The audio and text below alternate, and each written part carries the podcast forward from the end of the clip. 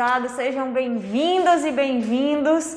A gente vai ver procedimentos especiais, de forma assim a pincelar os assuntos mais importantes.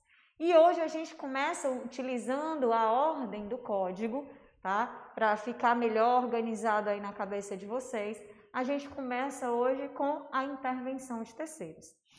Antes de, de, de, de a gente já entrar nessa, nessa temática, vamos só dar uma lembrada. O processo é formado por uma tríade, que a gente chama de tríade processual: autor, juiz e réu, né? Quando, olá, seja bem-vinda. Quando é que se forma essa tríade processual? O autor, ao protocolar a petição inicial, ele já faz a ligação dele lá com o juiz. Então a gente formou uma parte do triângulo dessa tríade processual. Mas ela só se fecha quando o réu é citado e essa citação é válida. Então, só a partir desse momento é que a gente vai ter essa tríade processual formada. Essa tríade processual, ela tem duas partes que são antagônicas na maioria das ações, nas ações contenciosas, de, de jurisdição contenciosa, que um vai opor o pedido ao outro, sendo o autor aquele que ajuiza a demanda e por conta disso ele é ativo nessa relação processual e o réu é aquele a quem sofre a demanda e ele é o passivo nessa relação processual. A gente pode ter dentro dessas relações processuais, tanto do lado ativo quanto do lado passivo, o que a gente chama de litis consortes. São mais de um autor ou mais de um réu atuando nessa mesma ação e estando locado em uma dessas partes processuais. Tranquilo? A intervenção de terceiros, ela é nada mais do que um terceiro que não está formando essa tríade processual, ele nem é autor, nem é réu, mas por alguma razão, por alguma necessidade ou interesse processual, ele passa a integrar esses polos processuais, seja no ativo, seja no passivo. Então, o conceito de terceiro processo é que é uma pessoa que não é parte, mas que ele tem é, interesse em atuar naquela ação por algum motivo. E aí ele passa a participar do processo ou de forma voluntária ou de forma obrigatória. Mas necessariamente ele tem que ter ali uma relação com aquele processo. É um terceiro que não está na tríade processual inicialmente, mas que a partir da intervenção ele passa a configurar ou na parte ativa ou na parte passiva. Tranquilo? Se eu estiver falando rápido, Cláudio, você já está acostumado com essa essa metralhadora, mas você fala, tá? Pessoal aí de casa também, se eu estiver correndo muito, vocês falam, professora, devagar, porque a pessoa é agoniada do juízo, né? E aí vai tá, tá, tá, tá, tá, tá, tá, e é quando eu vejo já. Então vamos lá. Espécies de intervenção de terceiros, tá, minha gente? A gente tem aquela que é voluntária, que o terceiro que não está naquela relação pede para entrar, né? O contrário do pede para sair, ele pede para participar da briga. É o cara que está interessado em, em, em, em, alguma coisa relacionada ao objeto processual, e aí ele pede: olha, eu quero participar, eu tenho interesse nesse processo, eu preciso estar aqui porque um bem meu, um patrimônio meu ou uma dívida minha está envolvida nesse processo. E a provocada é quando as partes convocam aquele terceiro. Eu gosto de dar como exemplo o irmãozinho que está brincando com o outro. E um chuta a bola e quebra a janela. E a mãe só vê um brincando e briga com. Vem cá, você. E o outro diz: Mamãe, não foi só eu, não. Chame Fulano. Chame ele para participar aqui, porque ele é também coautor dessa ação. Tranquilo? Então, a voluntária, o próprio terceiro é que se habilita, que se candidata a participar dessa relação processual, e a provocada é quando as partes, seja autor, seja réu, chamam esse terceiro para integralizar ali no polo processual, tá? E aí a gente começa com a primeira intervenção de terceiro. Lembrando, pessoal, que no Código de 73 a gente tinha a oposição como intervenção de terceiros. A partir do Código de 2015, a oposição passou a ser procedimento especial, não é mais intervenção de terceiros. Tá? Cuidado com essa pegadinha. Por que, que a oposição saiu de intervenção de terceiros para ir para o procedimento especial? Porque o opositor, ele não integra nenhum polo processual. Ele não entra nem do lado do autor, nem entra do lado do réu. O opositor, na ação de oposição, é um terceiro, é um terceiro vértice do triângulo. Aliás, um quarto, né? Que o triângulo tem três. Então, ele está ali não para apoiar o autor, nem para ficar do lado do réu, ele está ali em causa própria, buscando um desejo, um direito que é dele. Então, por isso, ele saiu da intervenção de terceiros e foi para os procedimentos especiais. Beleza? Agora vamos começar aqui com a assistência. O nome já dá uma dica do que, que é, né? O terceiro aqui vem dar uma ajuda, vem dar uma assistência a uma das partes processuais. E por isso é algo voluntário, eu, eu me disponho a vir participar desse processo para ajudar uma das partes. Ela pode ser simples, que significa que aquele terceiro vem ajudar sem interesse nenhum mesmo, assim, vem só na amizade, no carinho, no amor, que não existe isso, né? Mas ele não tem nenhum interesse direto no processo. Por exemplo, meu pai, é, ele pode atuar como assistente, né? Numa dívida minha, veio me ajudar, veio trazer provas para o processo, e aí ele atua como esse assistente litisconsorcial, e o, oh, perdão, assistente simples, e o litisconsorcial é aquele que vai entrar mesmo no processo, que a assistência se dá em razão dele ter interesse naquele fim daquele processo. Por exemplo, a gente tá alugou aqui um, um apartamento, tá? O apartamento está alugado, eu sou o inquilino e eu descubro que o proprietário está passando por um processo de cobrança de dívida e que se ele realmente for condenado, ele vai perder aquele apartamento em que eu moro, que eu sou inquilina. E aí eu, não, peraí, eu não posso sair daqui agora, acabei de me mudar, fiz uma reforma legal aqui no apartamento, então eu entro como assistente litisconsocial nessa ação para ajudar o autor, porque eu tenho interesse. Interesse no objeto que está sendo discutido, porque vai ter algum reflexo em relação patrimonial ou em relação jurídica a mim. Tranquilo?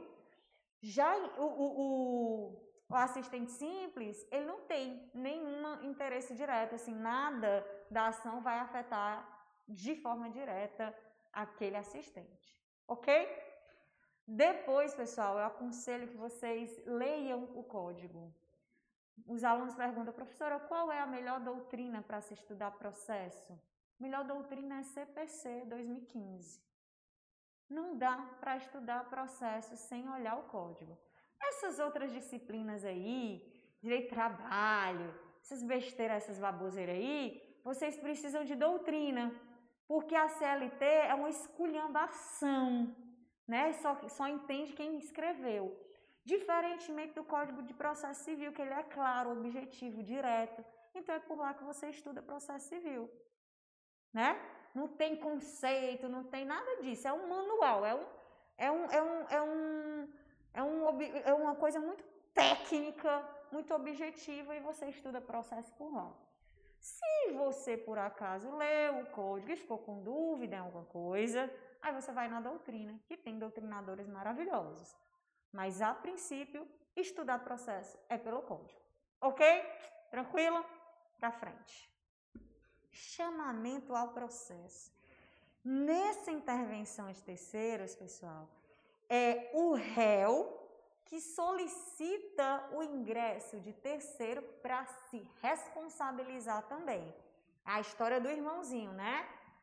Os dois estavam brincando. Um chutou a bola, quebrou a vitrine. O outro escapou e a mãe não vê que foi ele. Mas ele dá a famosa dedurada, né?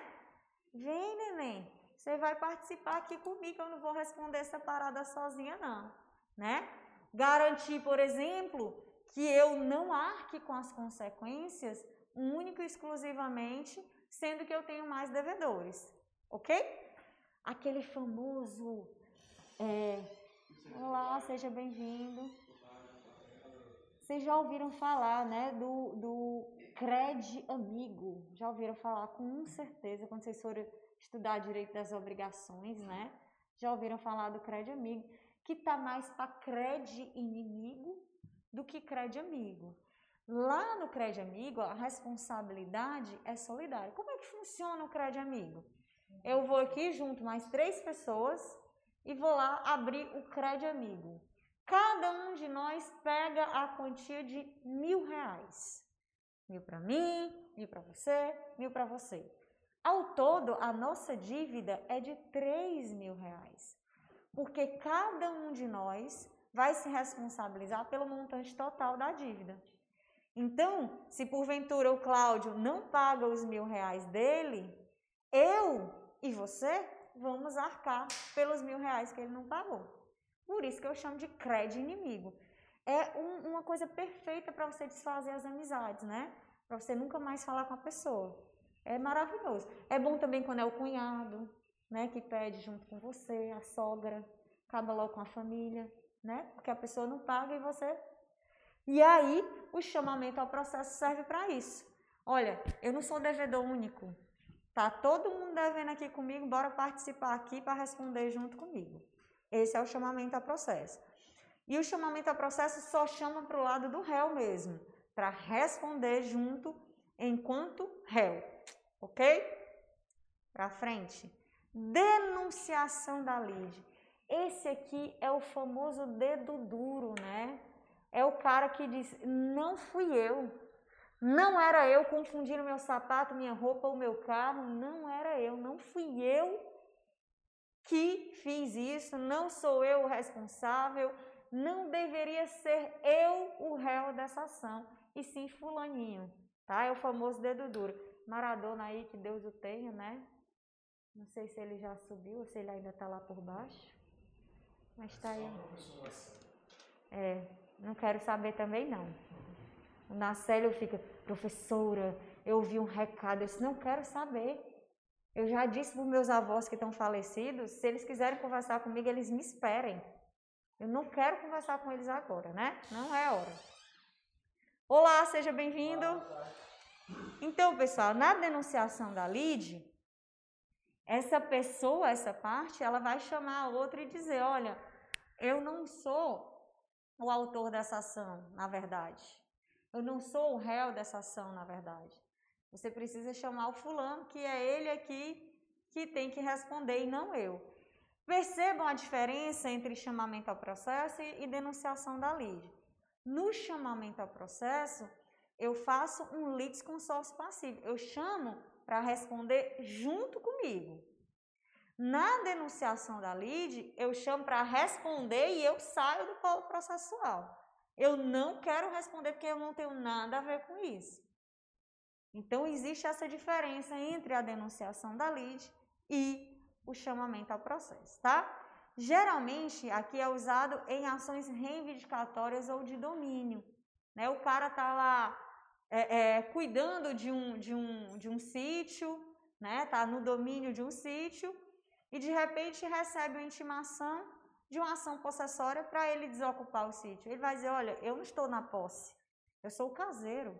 Você tem que chamar o meu patrão aqui para responder, e não eu.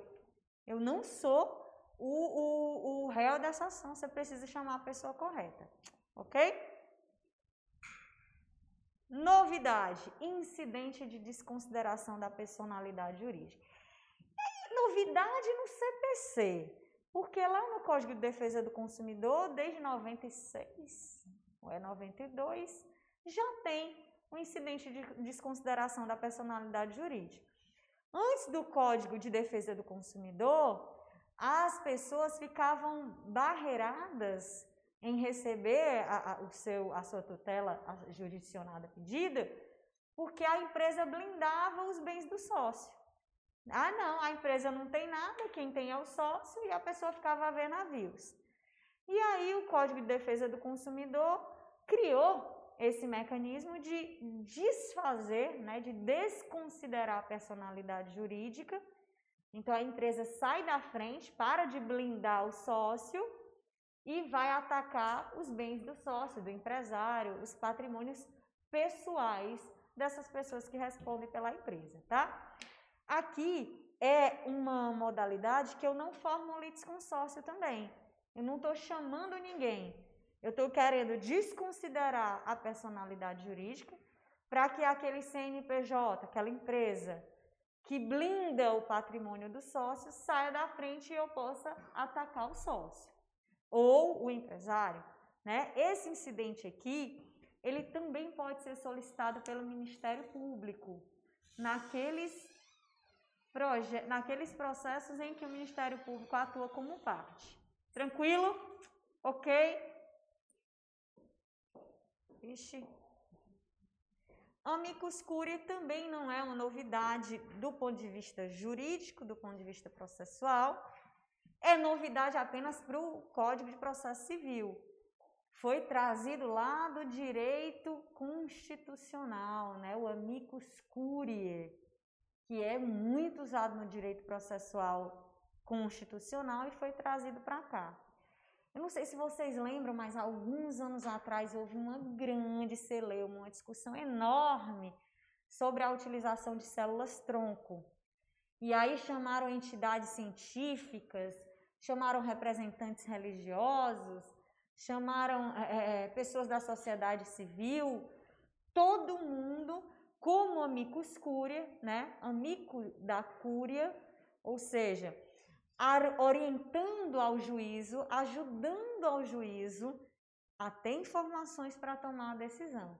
Então, o amicus curia aqui tem a participação para auxiliar o judiciário, tá? Ele não entra nem para ajudar o réu, nem para ajudar o autor, e sim para ajudar o judiciário, para o judiciário tomar uma boa decisão. Professora, como é que acontece esse amicus curiae? Geralmente, a gente chama esse amicus curiae para responder, para participar, quando se trata de ações complexas, né? Ações que, que têm aí uma grande repercussão social ou que, que envolvem aí muitas searas do direito ou da economia, enfim. Não sei se vocês estão sabendo, mas desengavetaram um projeto do Lúcio Alcântara, que ele tende a dificultar a FIV, que é a fertilização in vitro. Se esse projeto for aprovado, é, mulheres que têm dificuldade de engravidar vão ter um, uma chance mais limitada ainda, porque ele não permite que se faça mais de dois embriões. Só pode dois. Não pode congelar o embrião. Se ela fez a FIV, produziu mais de. A FIV não, a, a, a ovulação. E produzir mais de dois embriões, ela tem que implementar todos. Não pode guardar mais nenhum. Casais homoafetivos também não vão poder utilizar. Então, é um projeto que era de 2016, 2006 e algum abençoado que, eu estou aqui sem fazer nada, eu vou procurar a sarna para me coçar? E foi desengavetar esse projeto, né? Por que, que eu estou falando disso?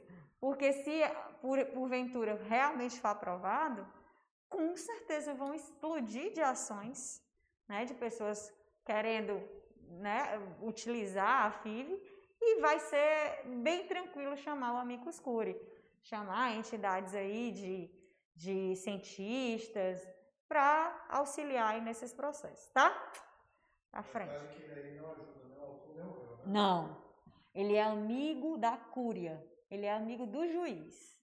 Ele está ali para dar a opinião dele de especialista, né? Geralmente são pessoas gabaritadas, são pessoas que atuam naquela seara há muito tempo e são chamados para se manifestar em relação àquele assunto por serem especialistas. Na época da, dessa, dessa briga, dessa celeuma, da, das células tronco, do cordão umbilical, não sei o quê, foram chamados especialistas, inclusive, de direito internacional, né? Sobre a bioética, de você estar tá podendo tirar a célula tronco e porque a célula tronco, ela pode se transformar em qualquer célula. E aí, naquela época, tinha-se o medo de, de fazer clones humanos, uma coisa bem louca, assim, não sei o que o povo tinha na cabeça, não. Né?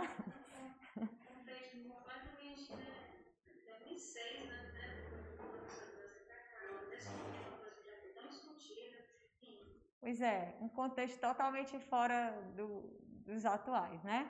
Mas, enfim, o Amicus Curiae, ele serve para apoiar a cúria. Tudo bom? Seja bem-vindo. Oposição, como eu falei para vocês no começo, ela saiu da intervenção de terceiros e foi lá para o procedimento especial. Por quê? Esse opositor, essa pessoa que entra com pedido de oposição, ela não vai se direcionar nem para o polo passivo, nem para o polo ativo ela quer um, um, um direito dela, ela está ali não para apoiar o autor, nem para apoiar o réu, muito menos para auxiliar o juízo, ela quer aquele objeto que está sendo discutido para ela. Né? Então, enquanto os dois, autor e réu, da ação inicial, estão se matando pelo objeto do decesso, ai, ele, o, terceiro, o opositor vem dizer assim, nem é teu, nem é teu, é meu, né? Não é de Alice, nem de Joana, é de Maria, tá? Então, nesse caso aqui, por isso que a oposição saiu da intervenção de terceiros e foi lá para os procedimentos especiais. Porque esse terceiro, que não é terceiro, é um opositor, ele faz um losango aí na tríade processual. Ele nem entra de um lado nem do outro, ele quer o, objeto de desejo para ele. Vou dar um exemplo para vocês. Aqui em Sobral, há uns anos atrás, fizeram um loteamento, que depois virou um condomínio, tudo irregular, né? Tudo da cabeça da pessoa. Virou um condomínio. E a pessoa, o que, que ela fez? Ela tinha um terreno, cercou o terreno e loteou por conta dela e risco dela e porque ela quis, né? E aí, pessoal, essa, esse terreno, como não podia estar loteado, foi loteado de forma irregular, a prefeitura não autorizou nem nada, não tinha pavimentação, não tinha iluminação, não tinha saneamento, nada, tinha nada. Ela pegou o terreno e. Ela não podia vender. E o que, é que ela fazia?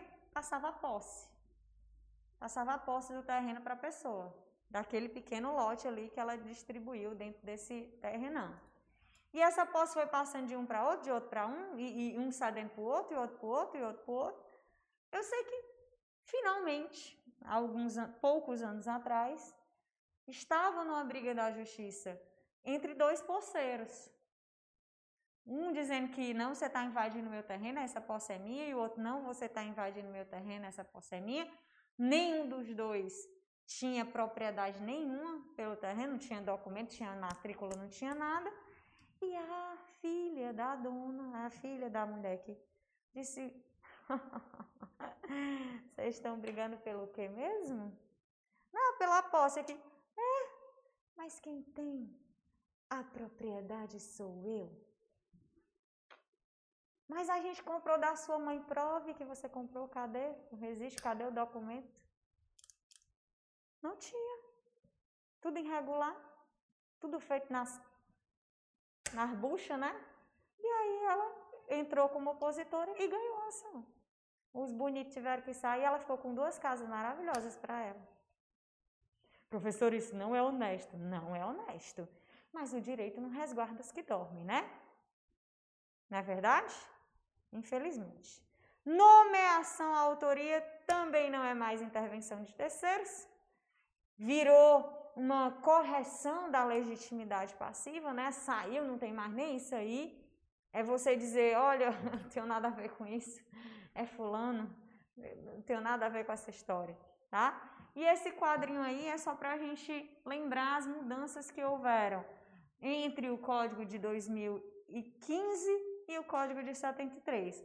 Oposição passou a ser procedimento especial, nomeação autoria passou a correção de ilegitimidade passiva, assistência litisconsocial não tinha antes, passou a ser, a ter novidade, denunciação da lite ficou a mesma coisa, chamamento ao processo também, incidente de desconsideração da personalidade jurídica e amicus curiae que não tinha, passou a integrar aí.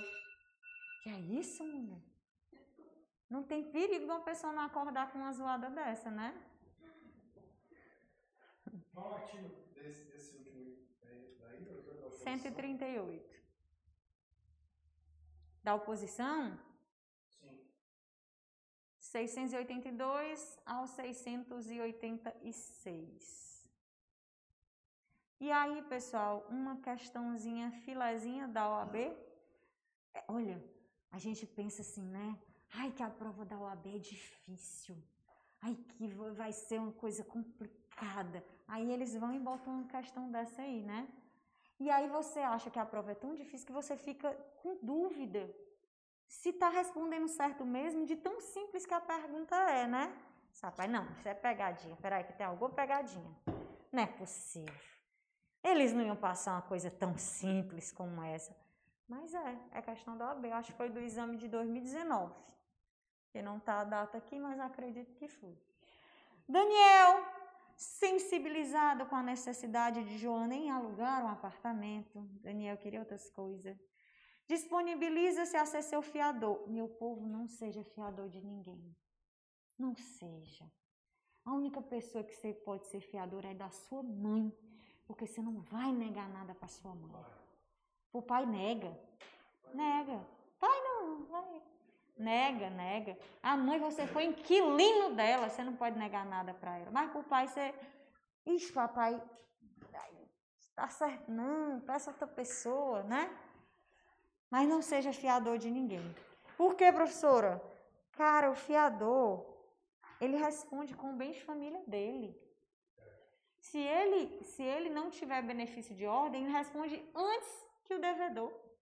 É uma desgraça, né? Fiador responde com os bens, mesmo aqueles que estão fora da relação jurídica, mesmo aquele bem que ele não deu em garantia, ele responde. Está lascado. Não seja fiador de ninguém, só de mamãe. Viu? Que ela está defendendo os pais aqui, mas tem pai que não merece também, não. Então, passou a ser seu fiador no contrato de locação, fazendo constar nele cláusula de benefício de ordem. O que é essa cláusula do benefício da ordem, direito das obrigações? É que primeiro tem que atacar os bens do réu, depois é que vem para os bens do fiador, tá? E pode o fiador abrir mão desse benefício da ordem, né? É mais inteligente ainda. O cara, além de ser fiador, ainda abre mão de estar protegido pelos bens do devedor é um abençoado, né? Um ano e meio após a assinatura do contrato, Daniel é citado em ação judicial visando a cobrança de aluguéis atrasados. Ciente de que Joana possui bens suficientes para fazer frente à dívida contraída, Daniel consulta você como advogado, advogada, sobre a possibilidade de Joana também figurar no polo passivo da ação. Diante do caso narrado, assinale a opção que representa a modalidade de intervenção de terceiros a ser arguída por Daniel em sua contestação. Opa! E aí? Chamamento ao processo? Chamamento ao processo? Perfeitamente, chamamento ao processo. Não é que ele vai sair do polo processual, porque ele realmente tem a obrigação em razão dele ser fiador. Ele só quer é chamar a principal responsável para responder junto com ele, tá? É diferente dele dizer, olha, é só ela. Se ele não fosse fiador e tivesse sido citado de forma errada, ele poderia fazer isso, mas não é o caso. Show. Mais uma. Felipe, a fim de cobrar dívida proveniente de contrato de mútuo firmado por Aline, ajuizou demanda de conhecimento em face de João Alberto, fiador. Olha de novo fiador aí. É, desgraça. Surpreendido pela citação, João Alberto procura, no mesmo dia, um advogado. Diante de tal quadro, assinale a opção que representa a medida mais adequada a ser adotada pelo advogado para obter a responsabilização de Aline. Realizar o chamamento ao processo, efetuar a denunciação da lide, sustentar a ilegitimidade passiva de João Alberto na medida em que somente após eventual tentativa mal sucedida de responsabilizar a Aline, João Alberto poderia ser demandado, não promover a intervenção de terceiros, aguardar a fase executiva, momento em que deverá ser requerido o benefício de ordem, de modo que os bens de Aline sejam executados antes dos de João Alberto. E aí? Mesma coisa, professora. É a mesma questão. A OAB só deu uma enfeitada para dar uma, uma assustada, mas é a mesma coisa. A gente também vai utilizar aí o, o chamamento ao processo, tá? Houve uma discussão na época se essa letra D poderia acontecer, de eu deixar o processo de conhecimento correr e até o final, quando chegar na parte de executar, aí eu chamo a Aline para participar. Posso fazer isso?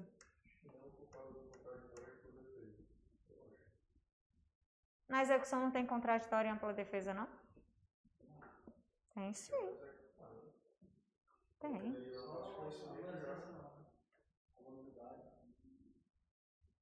Contraditório na execução é mitigado, mas ele existe. Pelo amor de Deus, não façam isso comigo, não. Tem contraditório, porque senão não seria devido processo. Como além daquilo, não mais devido, né? Mas mesmo quando não, tipo, eu posso alegar a ilegitimidade na execução? Posso. Olha, estão atacando um patrimônio que não se refere a essa dívida ou que é de terceiro e eu sou terceiro, posso fazer essa defesa, tá? O risco aqui é de que, ao chamar a Aline, a Aline não seja encontrada e eu acabe tendo os meus bens executados. Então, posso fazer dessa forma? Não deve, não faça. Chame logo a pessoa para responder junto com você desde o início do processo, tá? A discussão não era em relação à questão, mas sim na possibilidade jurídica disso acontecer. Tá? Mas aí é a letra A. Ok? Bem que tinha patrimônio, né? Tinha patrimônio. Não. Exatamente. Aqui eu não sei. Se ela não tiver, se a Aline não tiver nada, né? Quando eu for chamar para executar, ela disse, o que, é que você quer? Só o bolso vazio. Tranquilo? Caso concreto, pessoal. Vamos lá ver um caso concreto. Eu adoro esse caso. Isso aqui é em relação se tem litisconsórcio e se tem intervenção de terceiros. Eu não sei se o pessoal de casa consegue ver, Ada, que a letrinha está tão pequenininha. Mas vamos. Odete e Sirlene são amigas de longa data. A primeira é divorciada há três anos, mas vive em união estável com Arnaldo. A segunda é casada em separação total de bens com Claudemir Soares. Elas resolveram adquirir um, em conjunto um terreno nas margens do rio Coreaú para a construção de um salão de beleza, um centro de estética e uma loja de roupas. Procuraram um corretor que ofereceu um terreno de 40 por 50 por 60 mil reais parcelado em seis vezes. Estranho, né? Você vai fazer essa compra mesmo?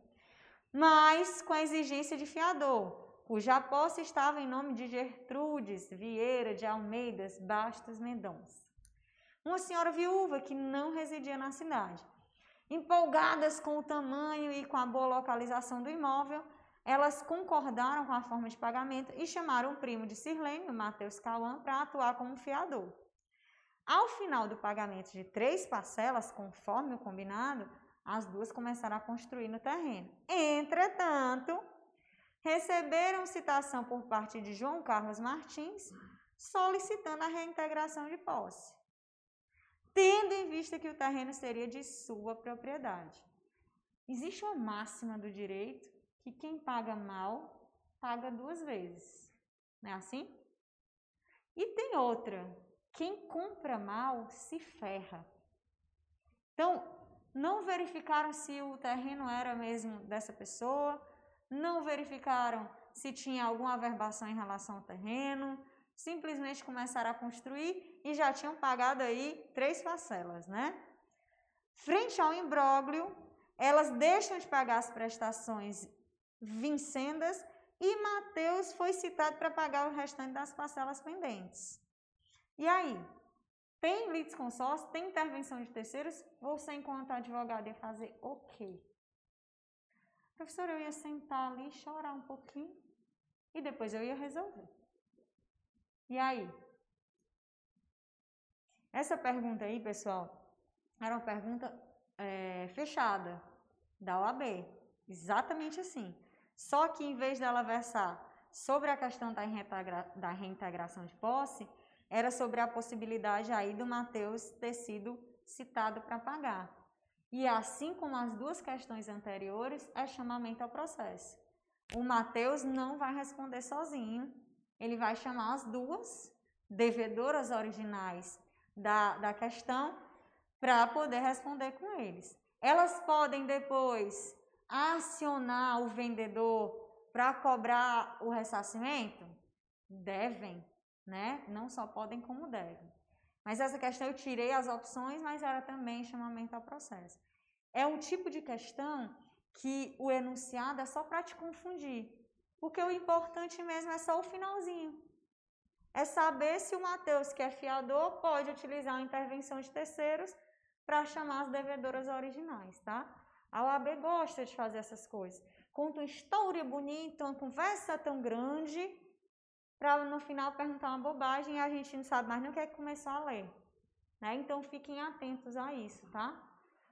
Quando eu fui fazer a minha prova, eu fiz no oitavo semestre.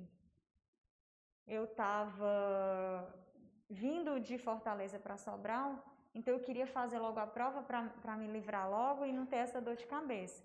Só que eu comecei a estudar faltando, tipo, 15 dias para fazer a prova. Fui fazendo no risco, né? Porque se no oitavo eu não passasse, ainda tinha o nono e o décimo para tentar. E aí, pessoal, eu pegava as, as questões que ficam aí nesses. Essas coisas aí que eu não posso falar porque está gravando, né? Sites e ficava respondendo. E uma estratégia que eu aprendi a usar é anotar sempre quem é o autor, o réu e a ação. Porque nesse caso aqui, confunde demais. Né? Lá no final é que a gente vai ter a verdadeira ação pela qual a questão está perguntando. Então, quando você for responder as questões processuais e as outras matérias também, verifica lá quem é o autor, quem é o réu e qual é a ação para você não se confundir. Vai botando assim do lado. Isso facilita a sua vida no final. No caso do, do vendedor, ele é integrado no mesmo processo, tem outra ação para fazer com que ele pague os danos? A gente tem duas opções aí. As meninas podem se defender nessa reintegração de posse, né? E aí ele não vai participar dessa ação porque não diz respeito a ele, posse a gente não discute propriedade, né? Você lembra? e, ela, e elas podem, em outra ação, pedir a indenização por danos morais e materiais. Qual é dessa ação? Qual? Dessa que elas dão... Indenização. Só indenização. Por danos morais ou materiais. Que é para pedir o ressarcimento dos, das três parcelas e dano moral, porque elas tiveram que responder um processo judicial de algo que elas foram enganadas e tudo mais. Inclusive, ele pode responder por fraude também acho que é 179 do, do Código Penal. Elas podem, inclusive, fazer boletim de ocorrência e tudo mais. Aconteceu um caso desse, semelhante, de um aluno nosso, lembra, Cláudio? Ele comprou um carro de uma pessoa e esse carro, esse carro estava financiado ainda. Mas o acordo que ele fez com a pessoa foi, olha, eu vou te pagar, você quita o financiamento, né, para que eu consiga transferir o carro para o meu nome. Mas o carro, ele estava comprando o carro de uma pessoa que não era dona. O dono era o banco. Né? O dono era o banco. E um belo dia, a gente encerrou as aulas lá 10 e 10 e desci. E tava aquela confusão e polícia e, e menino, um, um circo. eu fiquei achando estranho porque o estacionamento da faculdade é todo monitorado, tem segurança, é fechado, tem câmera e o carro não era um carro qualquer, era um carro todo adesivado. Era um carro muito chamativo. Eu disse, rapaz, esse ladrão tava querendo o quê, né? Um carro altamente, assim, chamativo que não dava para o cara esconder. Depois descobriram que ela não pagou o financiamento, ou seja, ela não quitou a dívida dela. O banco acionou para que ela fizesse a devolução do veículo. Ela já estava de má fé, porque ela ficou com a chave reserva. Aí ela foi pegar o carro lá com a chave reserva e entregou para o banco. Tava de má fé, né? Tava totalmente de má fé. Então, cuidado, né? Quando vocês forem comprar alguma coisa, veja se você está comprando do dono mesmo. veja se você está comprando de uma pessoa honesta que, que realmente. Exatamente. E aí vamos para os atos processuais. Que horas é o nosso intervalo, Adam? E que horas são, pelo amor de Deus? Ainda temos mais um tempo de aula, né? Show.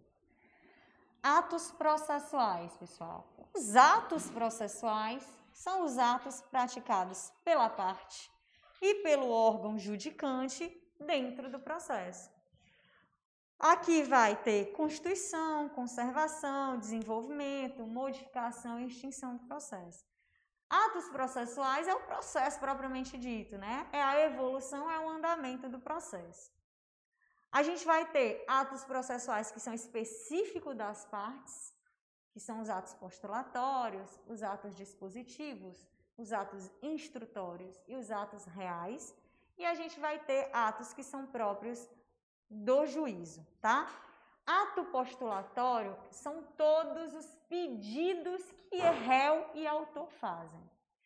Semana passada eu estava dando aula para o terceiro semestre, eu acho, aí o professor, o aluno, professora, o que, que é essa petição aí que você tanto fala?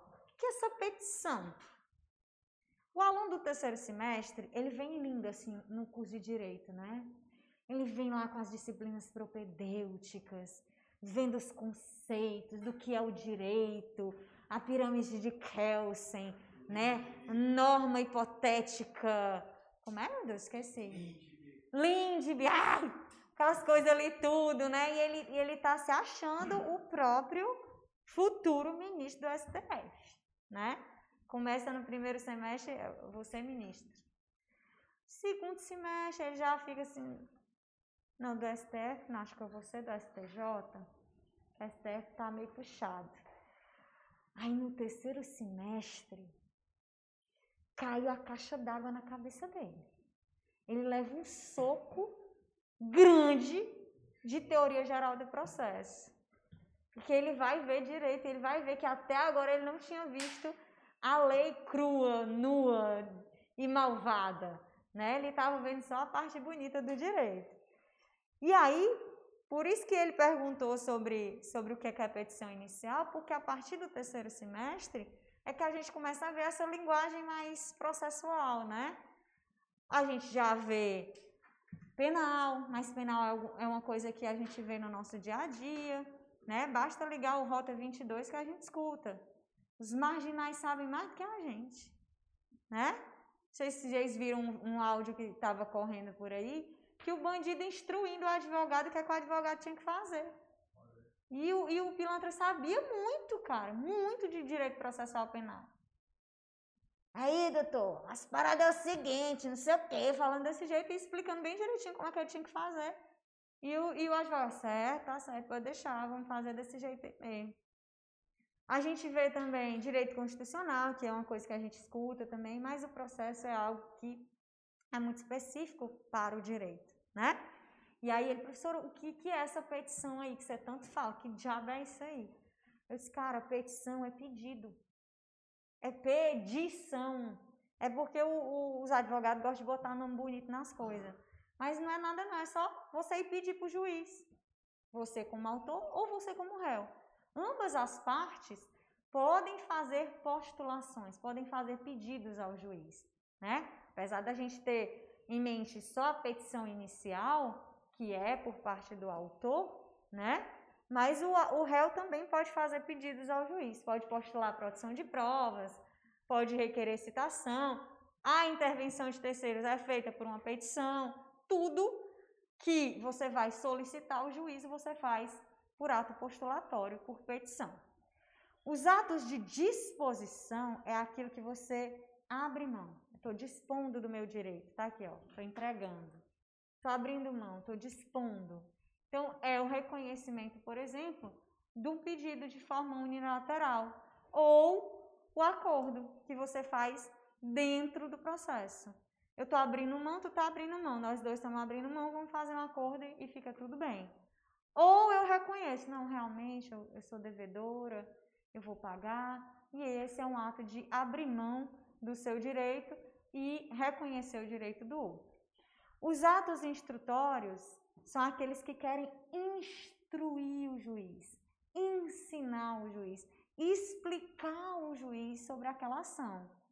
Então é você dizer, olha, seu juiz, tá aqui a prova da dívida, eu tenho WhatsApp, eu tenho, falando em WhatsApp, uma dica para cobrança de dívida. Você pediu emprestado, você pediu emprestado, você emprestou dinheiro para um colega seu. Emprestou lá 200 reais. O colega está demorando para te pagar, você não pediu recibo, ficou naquela coisa de boca. Vai ter o show do João Gomes. Camusim é? Vai ter o show do João Gomes em Camusim. Você já está vacinado, estamos vacinando 18 anos, né? Glória a Deus. Graças a Deus. Você vai poder ir para o show do João Gomes, mas você está precisando daquele dinheiro. Como é que você vai cobrar essa dívida para o seu colega? Exatamente. Essa daí já tem, essa já, já tem a manha da advocacia, né? Você manda uma mensagem para o seu colega dizendo, amigo, só aqueles 500 reais que tu me deve? E o cara vai dizer, 500? Não, senhor, lhe devo 200 acabou de fazer uma confissão de dívida, né? Então, você pega lá o printzinho do WhatsApp e instrui o juiz. Ó, oh, seu juiz, tô aqui, tô te mostrando, tô te instruindo, tô te educando em relação a esse processo, né? É ouvir testemunha, produção de provas e tudo mais. E os atos reais é os atos que fisicamente o, a parte faz. Participar da audiência, pagar as custas processuais, está lá para fazer o depoimento. Então, são atos reais de materialidade da presença, vamos dizer assim, física das partes, ok?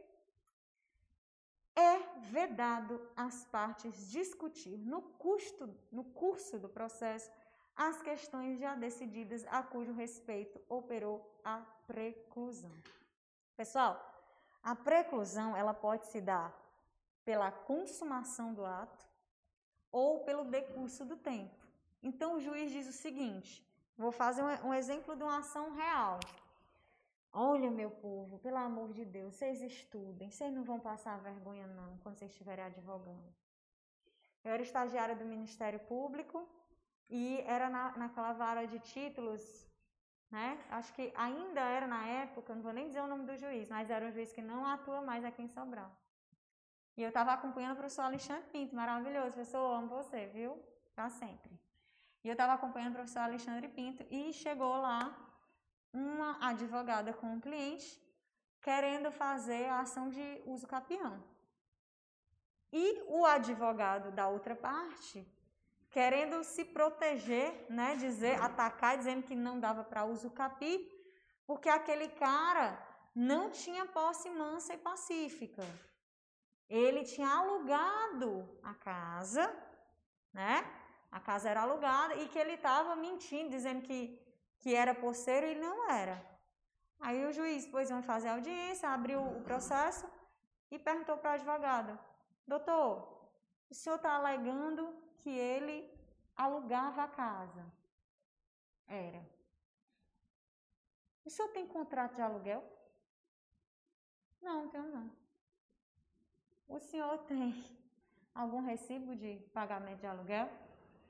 Não, tenho não. Doutor, o senhor instruiu o seu processo com o quê? com as vozes da sua cabeça? Eu vou lhe dar um prazo de cinco dias para você apresentar alguma prova das suas alegações, senão eu vou dar ganho de causa para o autor que está solicitando o uso capião. Realmente, pessoal, a, a, a posse iniciou com um aluguel. Só que aí o proprietário parou de cobrar o aluguel e ele passou anos morando na casa sem, sem pagar aluguel nenhum. O proprietário faleceu, ele passou mais outro tanto de ano morando lá e os herdeiros é que estavam querendo é, a casa de volta. Sendo que o cara estava lá há quase 25 anos, sem pagar aluguel, um senhorzinho já. Sem pagar aluguel nenhum. E o advogado alegando que era aluguel, mas não tinha nenhuma prova da materialidade. Nada. Tinha nada, só as vozes da cabeça dele, né? E aí o juiz, olha, eu lhe dou um prazo de cinco dias para você apresentar essas provas. Ele não tinha essas provas. Ele não tinha. Então, passou o prazo de cinco dias, precluiu, ó, acabou o prazo de cinco dias, úteis ocorridos. Esse prazo é de úteis ocorridos. Dias úteis é prazo processual, né? São dias úteis. Se o fórum seguisse a normativa do Ministério da Educação e fosse, por acaso, na semana do dia 6 de setembro, a semana todinha é feriado, né? Graças a Deus. Carnaval. Passou para setembro. Ninguém tem aula, né? Eu morta de feliz que nem ia dar aula, mas as crianças também não vão ter aula. Então não adianta nada, né? Estão tudo lá em casa endoidando. E aí a gente teria que esperar até a semana seguinte, porque precisa ser dia útil. Passou esse prazo de cinco dias, ele não apresentou essas provas, precluiu, isso não se discute mais. Isso não se discute mais nem em recurso. Nem se fosse para recorrer, não se discute mais, porque você teve a oportunidade de apresentar e a preclusão aí foi temporal, tá? Foi o decurso do tempo. Passou o tempo, você não fez. Pessoal, se tem uma coisa que nós advogados temos que prezar é pelos prazos. Porque a justiça não aceita que o cachorro comeu, que sua mãe morreu, que seu filho adoeceu, que você bateu o carro. A justiça não aceita isso. Passou o prazo, precluiu, acabou-se a conversa, né? Não, não tem essa argumentação. Preclusão lógica, aquela de, que decorre da pura coerência, né? A pessoa faz um ato processual de, de negativa, mas acaba aceitando, então, peraí, então você aceitou, então é uma preclusão lógica. Preclusão consumativa é quando ela se dá pela realização do ato, né? Olha, você foi condenado a pagar a multa de 10% aqui desses honorários advocatícios, eu vou lá e pago. Você consumou o ato. Você vai discutir que pagou? Na execução, a gente tem exceções, tá? Que não se insere a preclusão consumativa. Por quê? Vou dar um exemplo para vocês. Na execução de título executivo extrajudicial, a pessoa é chamada para pagar em três dias, tá? Se ela não paga em três dias, ela recebe multa de 10% dos honorários advocatícios. Para evitar pagar essa multa de 10%, a pessoa pode ir lá pagar e depois oferecer os embargos ou impugnar, tá? Nesse caso aí, essa preclusão consumativa não é aplicada, porque a pessoa está pagando para se resguardar em relação àquela multa para ele não receber. Tranquilo? E a punitiva é um, uma sanção, é um efeito punitivo, né? Nesse caso aqui, é o juiz, olha, vou te diminuir aqui esse tanto de prazo, eu vou aplicar uma multa em você e aí eu não posso mais discutir, esse assunto já está encerrado. Ok? Para frente. Atos processuais do juízo são os provimentos jurisdicionais. Pessoal, quando a gente fala de provimento jurisdicional, a gente tem a, a ideia de achar que provimento jurisdicional sempre é algo positivo. Não é? Sempre é algo que o juiz concede. Mas a gente esquece que tem outra parte. Pode ser provimento jurisdicional para você e improvimento jurisdicional para o outro. Então, a negativa do juiz também é um provimento jurisdicional. Também é uma manifestação do juízo positiva para a outra parte, tá? A gente tem a sentença, que é o provimento jurisdicional, a declaração do juízo, que vai encerrar a, frase, a fase de conhecimento. Vamos dar uma lembrada aqui no processo. A gente tem a fase de conhecimento do processo, que o nome está dizendo. Eu estou mostrando a jurisdição, eu estou fazendo a jurisdição conhecer a minha, a minha tutela, o meu pedido. Então lá eu vou ter audiência de conciliação, eu vou ter fase de saneamento processual, eu vou ter a fase de instrução e julgamento, e aí a sentença, depois que o juiz conheceu o meu processo, a sentença é o ato terminativo. A sentença invariavelmente vai ter caráter de decisão. Estou decidindo alguma coisa. Posso decidir, inclusive, pelo encerramento do processo sem resolução do mérito. Olha, esse processo aqui é totalmente infundado, ele não tem condições de ação, é um processo que não tem condição de ser provido, então eu vou encerrar o processo sem resolução do mérito. Ou o autor atuou com desídia, não apareceu aqui, eu pedi para ele fazer uma produção de provas e em 30 dias ele desapareceu, ou o autor desiste da ação, né? Então, mas a sentença é o ato terminativo. E a gente vai ter a decisão interlocutória. O nome está dizendo, é uma decisão. Porém, ela é entre as fases processuais, ela não é terminativa. Ela não encerra a fase processual.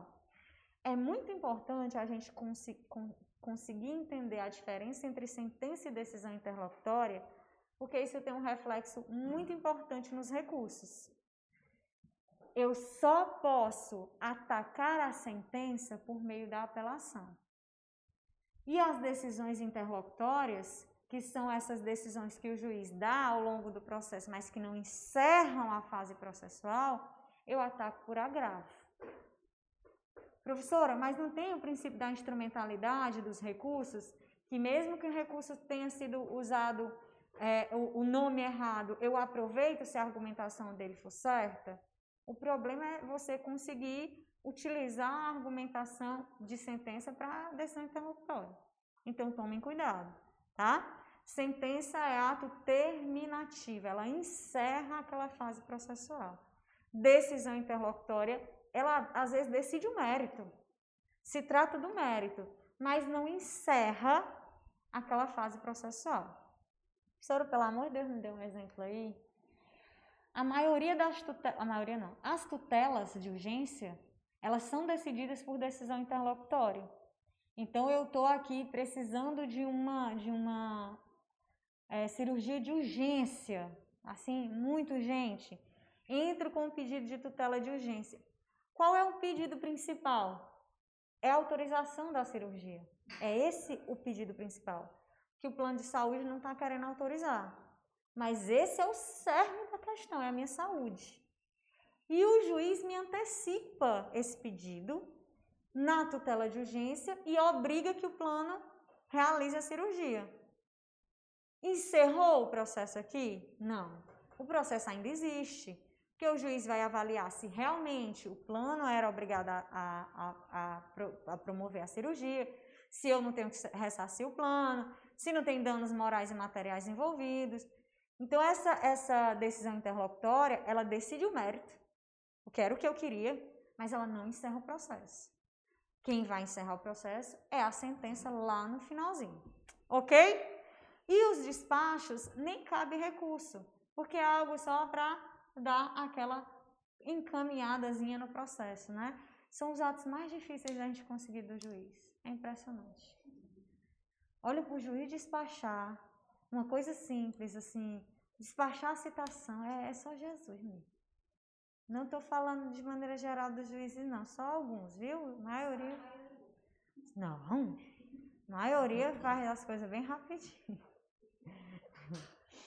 Prazo processual. Meu povo, pense numa matéria que a OAB adora.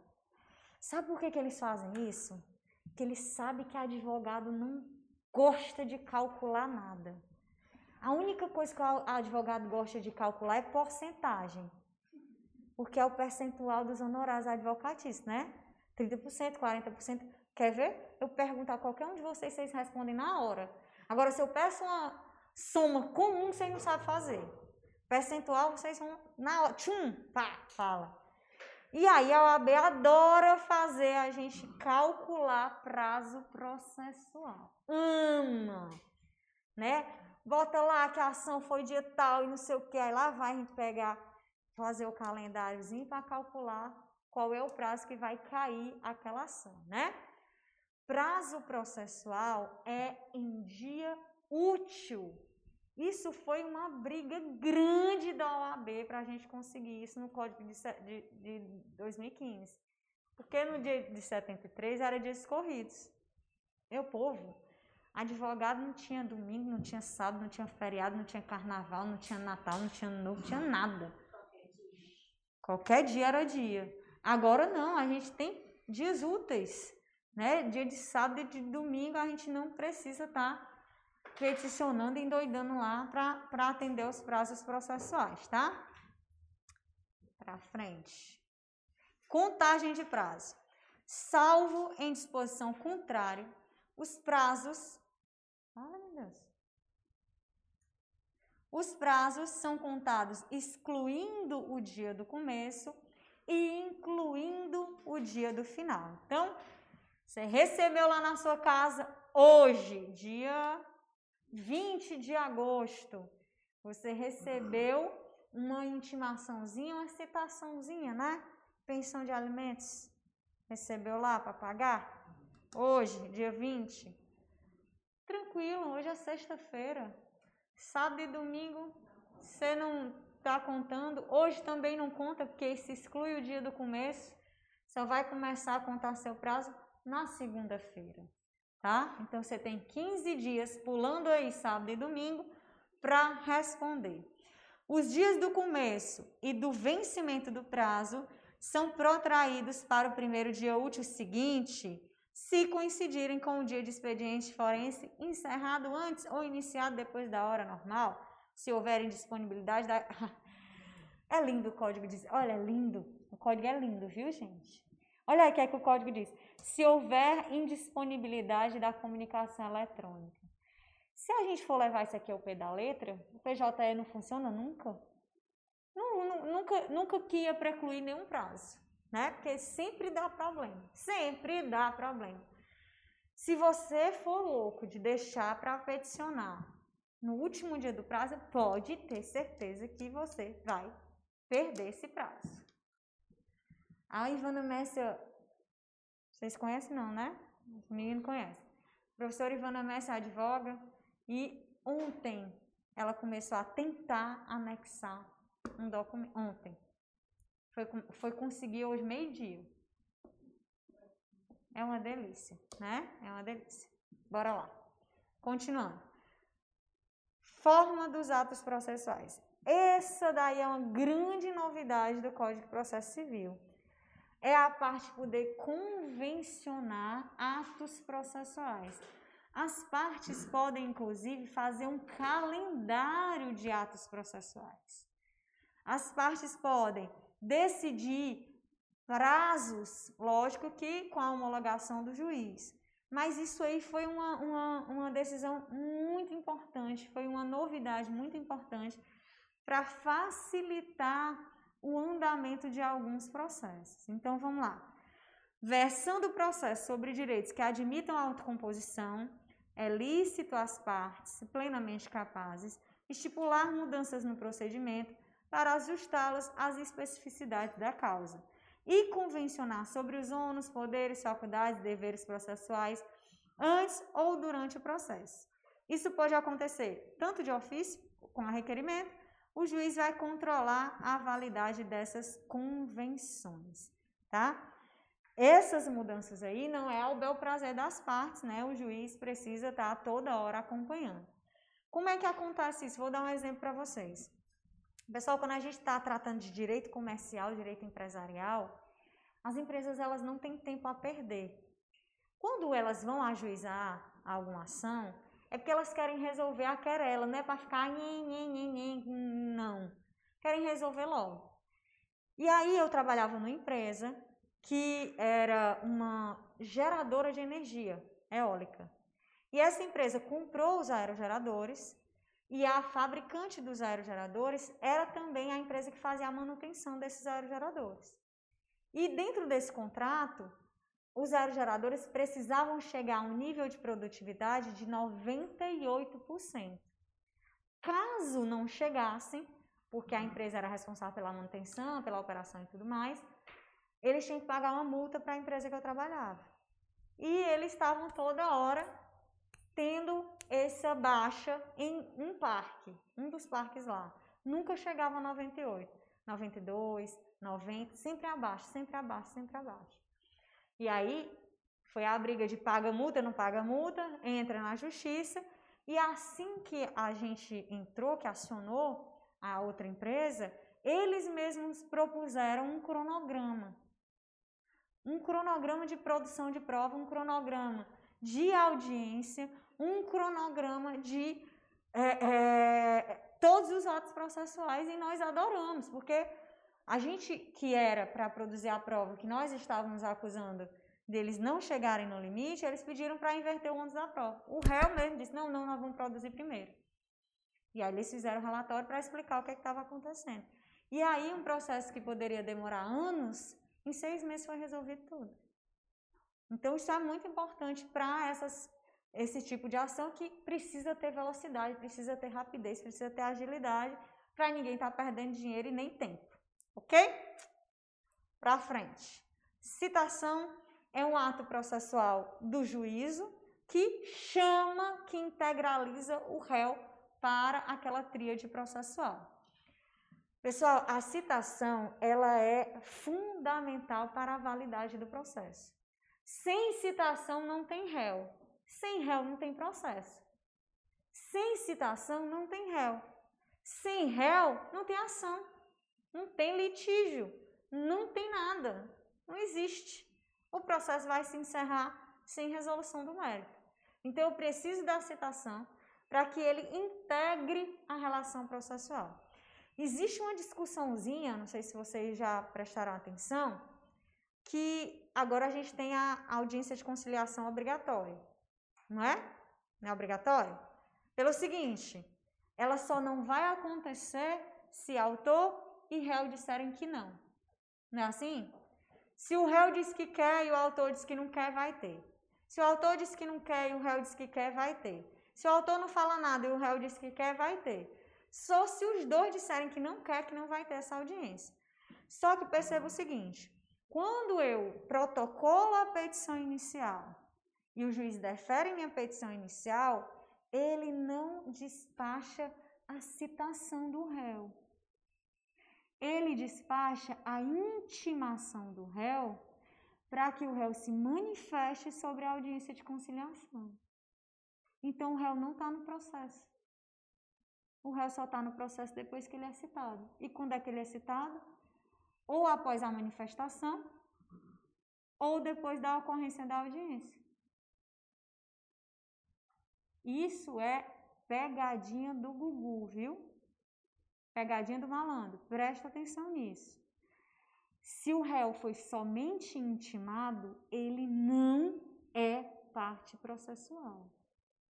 Se o réu foi somente intimado, ele não é parte processual. Ele só vai ser parte processual porque ele só é parte processual depois da citação não vem a satisfação? Nesse caso, não. É isso que eu estou dizendo. Quando o, o juiz despacha para o réu se manifestar sobre a audiência de conciliação, ele faz uma intimação. Ele chama o réu para participar da audiência e não para ser citado no processo. Como é que os juízes corrigiram isso? Fazendo citação e intimação juntas. Mas o Código de Processo Civil só só falava da intimação, não falava da citação. E acabava que o réu participava da audiência sem estar citado, só intimado, tá? A definição de citação. Citação é o ato pelo qual são convocados o réu, o executado ou o interessado para integrar a relação processual. Se por acaso o juiz só intimou aquela pessoa, aquela pessoa não é parte do processo. Ele só é parte do processo depois que ele está citado, tá? Inclusive, ele pode dizer que não vai. Eu estou sendo intimado, não, estou citado, não vou. E não pode receber nenhuma punição, porque ele não faz parte do processo, tá? Vamos lá. Autor entra com a petição inicial, fez um pedaço aí da tríade processual. Juiz faz a citação válida, chama o, o réu para participar do processo e aí a gente fecha a tríade processual. Enquanto essa citação válida não acontece, a gente não fecha esse triângulozinho aí não. Só depois da citação válida. A intimação é um ato de comunicação do, dos atos processuais, tá? Tanto é que a citação ela traz ó, o prelito. que é o prelito? Prevenção do juízo, litispendência e tornar a coisa litigiosa. É o prelito. Citou prelito. Prevenção do juízo, litispendência e torna a coisa litigiosa. O que é essa prevenção do juízo? Significa que aquele juiz que primeiro pegou a causa provavelmente vai ser o juiz prevento, e se ele não tiver alegado para ele ali a competência absoluta, melhor, a incompetência absoluta, ele vai ser o juiz prevento e ele que vai conduzir a ação. Então, prevenção do juiz. Litispendência, do li. Litispendência significa que a existência daquela ação bloqueia outra aberta pelas mesmas causas de pedido, o mesmo pedido e as mesmas partes. Então já gera litispendência ali. E torna a coisa litigiosa. Estou discutindo o quê? É um celular? Estou discutindo uma ação possessória? Estou discutindo a, a propriedade de um veículo? Aquela coisa ali já se tornou litigiosa, tá? Então, prelito, o Adam depois vai me ensinar a riscar aqui de novo, Adam. Eu não me lembro mais. Achei. Aqui, ó. Prelito, prevenção do juízo, litispendência, coisa litigiosa, tá? É a citação. Citou, previu o juízo. Trouxe a prevenção do juízo. Citou, já gera litispendência. Citou, já torna a coisa litigiosa.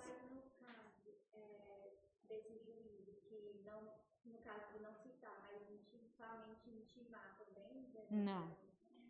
A intimação não traz ninguém para o polo processual. Ela só comunica atos do processo. Então, a citação tem efeito, a intimação não tem. Do ponto de vista processual, não, tá? Quais são? Deveria só uma citação. Né? Após a citação. Se o réu em 15 dias não se manifesta, ele pode ser considerado revel. Outra questão em relação à intimação. Eu posso não responder à intimação e eu não vou ser considerado revel. Porque a intimação não me trouxe para o processo.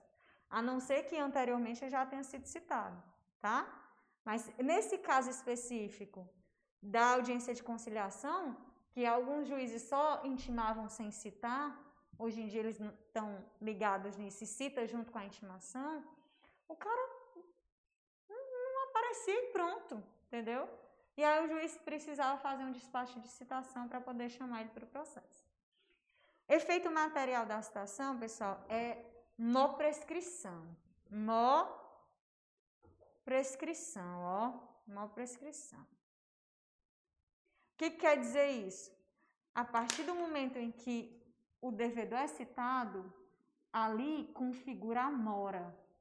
Ali configura o atraso do pagamento dele. Tá? A partir da citação, professora, mas ele já tinha uma dívida que venceu há um ano atrás. Mas para o processo, para o pro, pro processo no efeito material, a partir da citação ele está em mora. Ele está em dívida ali, real, oficial, valendo, tá? E interrompe a prescrição. Se eu tenho, por exemplo, um cheque, que é um título executivo extrajudicial, o cheque tem uma validade. 30 dias para a praça, 60 dias para a praça de fora. Né? Se o cheque é, é, de Sobral, eu tenho 30 dias, se for de Fortaleza, eu tenho 60. A partir do momento em que eu pego esse cheque e utilizo uma ação de execução, tá? E esse executado é citado, imediatamente eu encerro o prazo de validade de prescrição ali. Faltava um dia para fazer os 60. Encerrou a prescrição, o cheque passa a se tornar algo dentro do processo com validade. Tranquilo? Beleza? Então a citação ela tem efeitos tanto do ponto de vista processual, que é o prelito, quanto do ponto de vista material. Opa,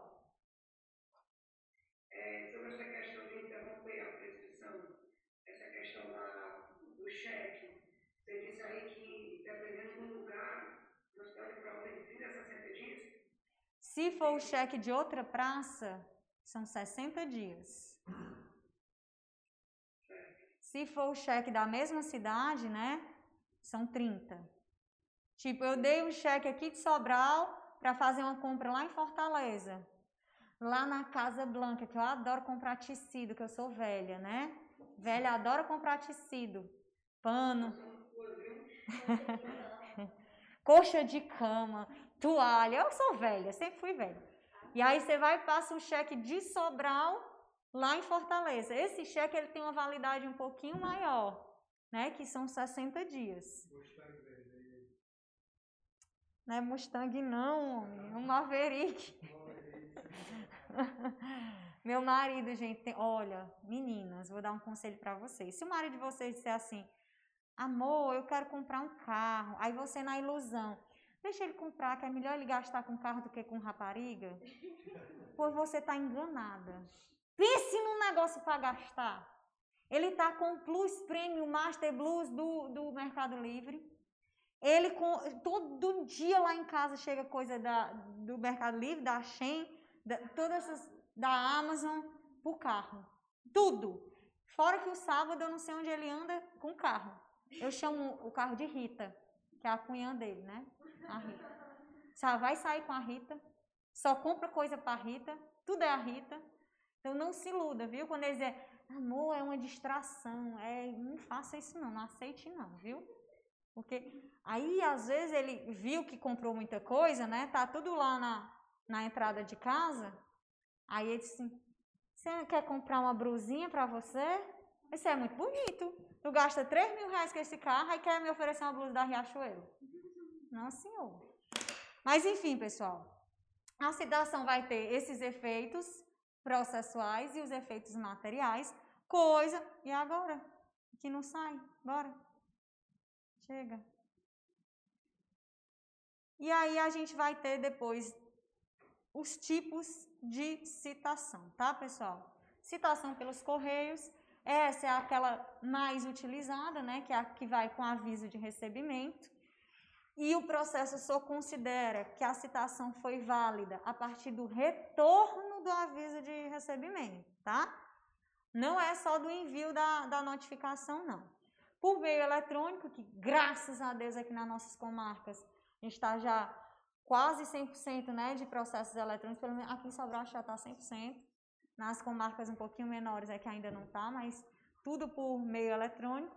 A gente vai ter por oficial de justiça, que aí é para quem é representante da Fazenda Pública, município, é, Estado, precisa ser citado por oficial de justiça, não pode ser pelo correio nem por AR, meio eletrônico nem por AR.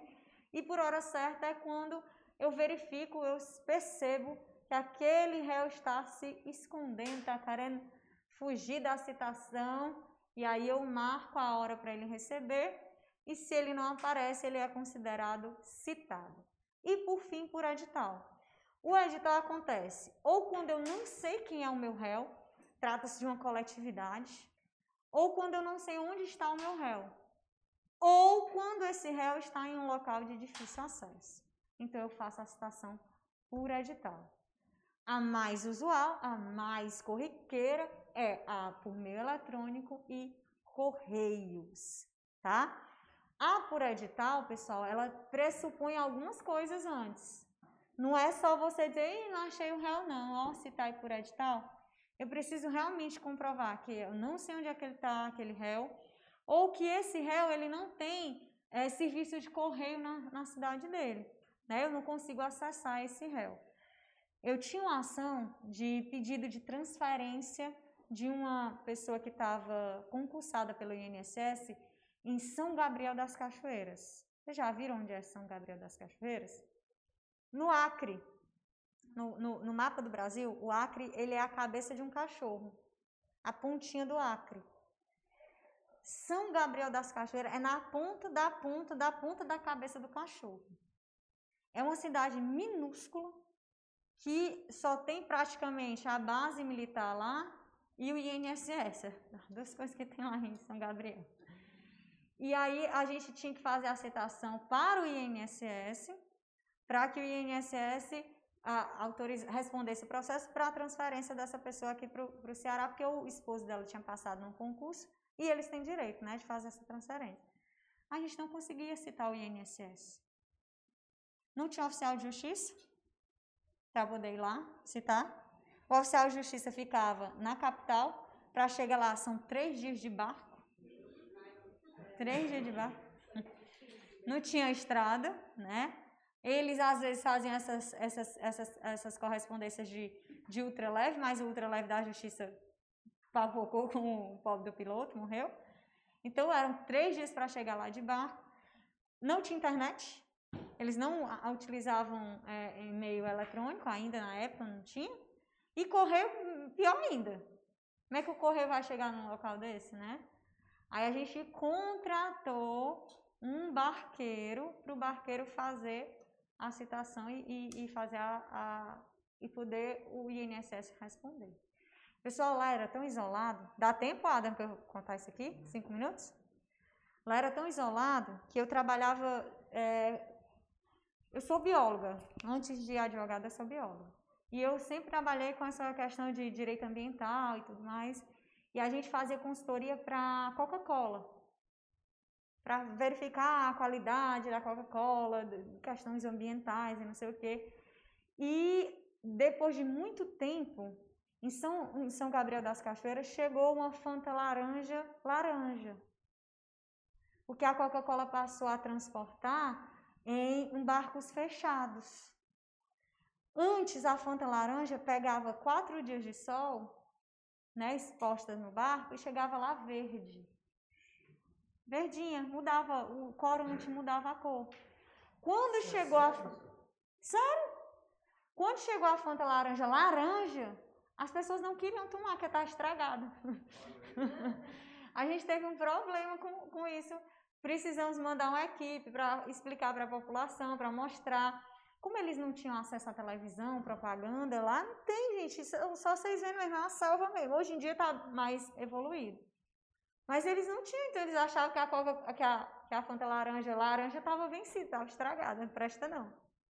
O sabor era o mesmo, era só o corante que realmente modificava com o sol, né? Mas era, a gente teve uma, uma problemática lá com isso.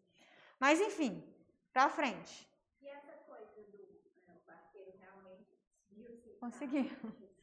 Conseguiu. Aqui era para ter intimação, tá? Só aqui em cima era para ter violado. Eu mandei o bicho sem o nome do negócio. Intimação, pessoal, é a notificação por parte do juiz a respeito de alguma informação ou situação do processo já existente, tá? Então a gente cai na mesma celeuma lá da intimação que era exigida lá só para audiência de conciliação. Como é que o processo vai existir se o cara não está citado?